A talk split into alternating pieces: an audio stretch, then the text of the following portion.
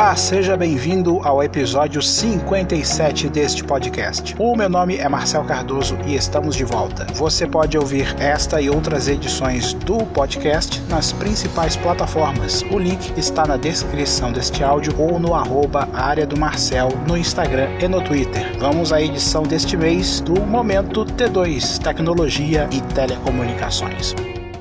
A Marco Polo, que é uma das maiores fabricantes de ônibus no Brasil, está apresentando a Marco Polo BioSafe, plataforma de soluções que congrega inovação e tecnologia para preservar a saúde e a segurança dos usuários e promover a retomada do segmento de transporte de passageiros fortemente impactado em razão da atual pandemia. Segundo James Bellini, CEO da Marco Polo, o novo conceito reúne soluções e produtos que promovem a biossegurança dos passageiros passageiros e contribuem para a retomada segura da mobilidade, respeitando as diretrizes de órgãos de saúde e governamentais. O conceito Marco Polo BioSafe abrange vários modelos das marcas Marco Polo, Volare e Neobus e mostra a alta capacidade da empresa para responder a novos desafios. Serão apresentados ao mercado em menos de dois meses três soluções de biossegurança embarcada como medida de combate à pandemia. Uma delas é o FIP On Board, sistema que usa névoa seca para desinfecção do interior do ônibus, o kit de proteção para motoristas e cobradores e o uso da luz UVC para desinfecção dos sanitários, todos instalados neste ônibus conceito. O executivo acrescenta que as soluções Marco Polo BioSafe seguirão sendo entregues mesmo após o término da pandemia. Este novo cenário é um marco e entendemos que não poderemos mais voltar atrás ao que existia antes. Seguiremos trabalhando continuamente para que os nossos modelos sejam referência em biossegurança, porque entendemos que a exigência nesse sentido permanecerá e será cada vez mais elevada. Se você quer conhecer melhor o modelo Marco Polo BioSafe, é só procurar nas redes sociais sociais da fabricante que tem um vídeo explicativo de como esse novo modelo de ônibus funciona.